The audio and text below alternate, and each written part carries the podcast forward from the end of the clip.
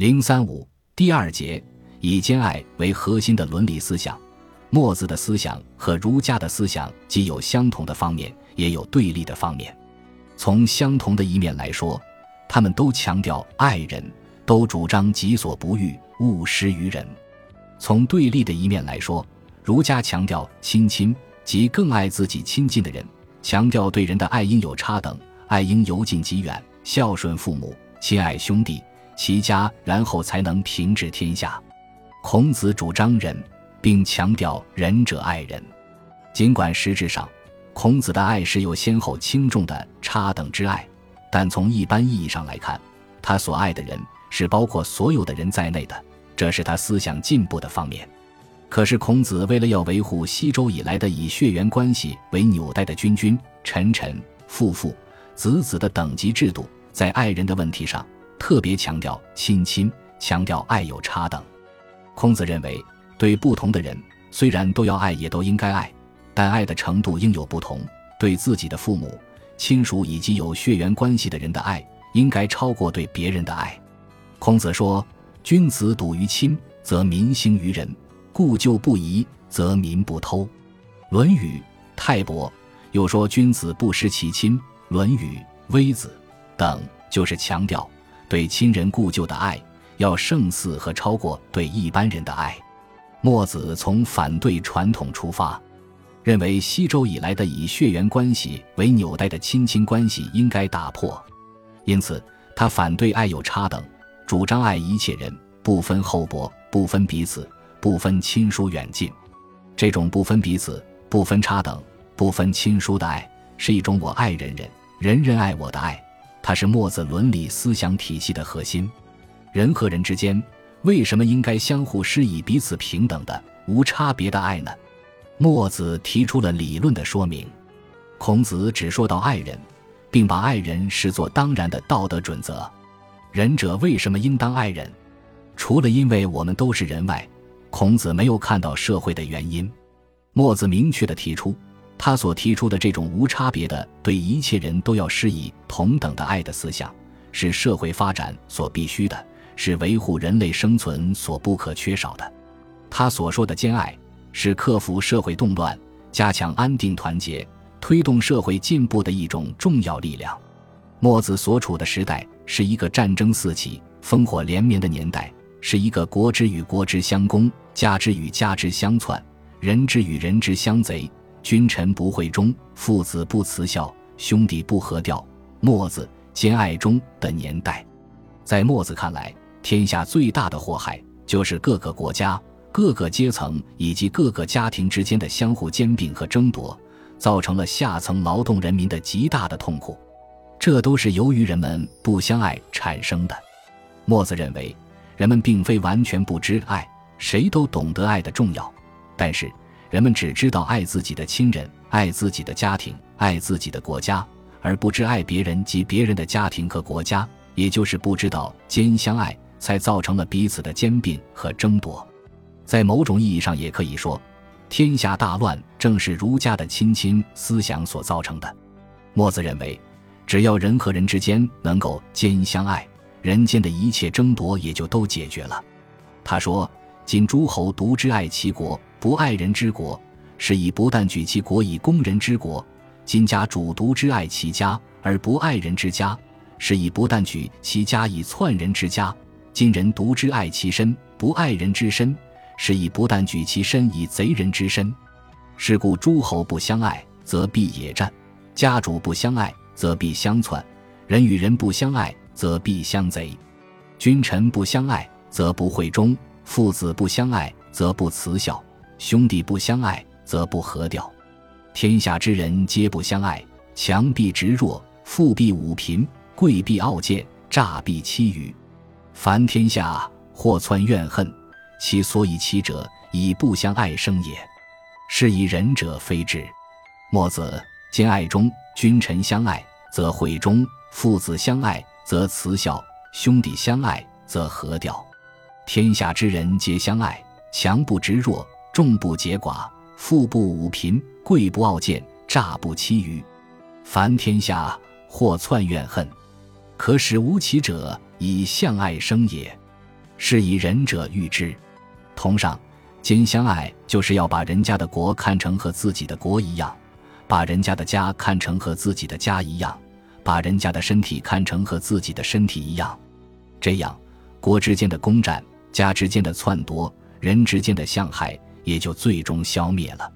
墨子所说的兼爱，比起孔子的爱人来说，前进了一大步，确实可以说是一种普遍的人类之爱，即不论统治阶级和被统治阶级，不论强者和弱者，贵者和贱者，富者和贫者，彼此都要相互亲爱。作为小生产者思想代表的墨子，尽管深深地感受到当时的强者、富者、贵者对人民的剥削和压迫是造成人民痛苦的根源。但是，他又不可能认识到这是一种阶级之间的压迫，不能意识到除了用暴力来改变这种状况之外，任何爱的说教都是不可能的。他企图去实现这种普遍的、没有差等的爱，以达到天下太平。墨子还进一步从逻辑上驳斥儒家的爱有差等的思想，以便更牢固地确立自己的兼相爱的理论。墨子耕注中载：吾马子谓子墨子曰。我与子义，我不能兼爱。我爱邹人于越人，爱鲁人于邹人，爱我乡人于鲁人，爱我家人于乡人，爱我亲于我家人，爱我身于无亲，以为尽我也。积我则吉，积彼则不及于我。我何故己者之不服，而不及者之服？故有杀彼以利我，无杀我以利彼。子墨子曰：“子之义将逆邪？义将以告人乎？”吾马子曰：“我何故逆我意？吾将以告人。”子墨子曰：“然则一人说子，一人欲杀子以利己；十人说子，十人欲杀子以利己；天下说子，天下欲杀子以利己。一人不说子，一人欲杀子，以子为师不祥言者也；十人不说子，十人欲杀子，以子为师不祥言者也。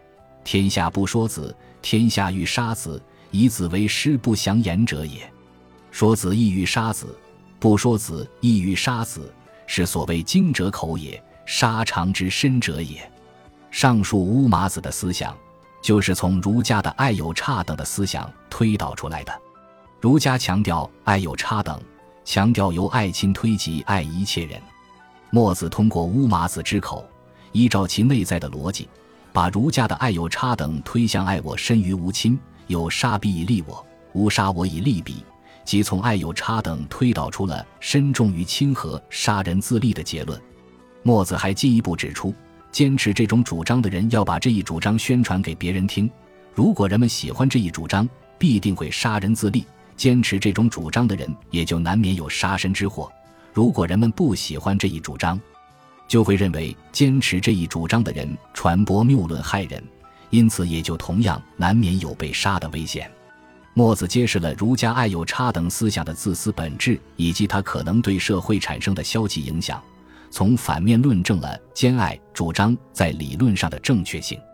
然而，墨子不懂得人是划分为阶级的，不同阶级的人在根本上是相互对立的，在他们之间从来就不能有什么对等的爱，因而兼相爱理论在实际生活中也只能是一种良好的愿望罢了。兼相爱是最高的道德原则，怎样去实现它呢？墨子又继而提出了交相利。墨子认为，人和人之间都应当兼相爱，我爱别人，别人也应当爱我。但是，这种相互的爱不应该仅仅是口头上的爱、感情上的爱，爱应当是实实在在的相互帮助。也就是说，爱必须体现在利上。具体的说，交相利是什么呢？墨子说：“有利者即以助人。”有才者免以分人，有道者劝以教人。墨子上贤下，从而使饥者得食，寒者得衣，乱者得治。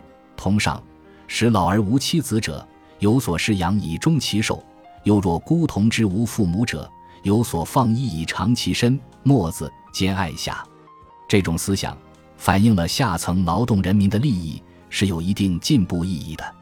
由于墨子的兼爱是针对孔子的亲亲和爱有差等的维护血缘等级宗法关系的理论的，因此后来受到孟子的强烈批判。从《孟子》一书中，我们可以知道，墨子和另一个思想家杨朱的理论，在当时曾发生过很大的作用。所谓杨朱，墨翟之言赢天下，天下之言不归杨，则归墨。因此，孟子才出来贤先生之道，举杨墨，放淫词，邪说者不得做。孟子滕文公下，捍卫先生之道，抵制杨墨学说，摒弃祸乱人心的言辞，使邪说不能兴起。从而使孔子的思想又占了上风。孟子在批判杨朱和墨子时说：“杨氏为我，是无君也；墨氏兼爱，是无父也。无父无君，是禽兽也。”同上，他认为墨子最大的罪过就是不孝敬自己的父母。但是在墨子看来，一个孝子如果希望别人能爱立自己的父母，必须先爱立别人的父母，然后别人才会报我以爱立无亲。如果不知道爱立别人的双亲，别人也就不会爱立自己的父母，那又怎么能算孝呢？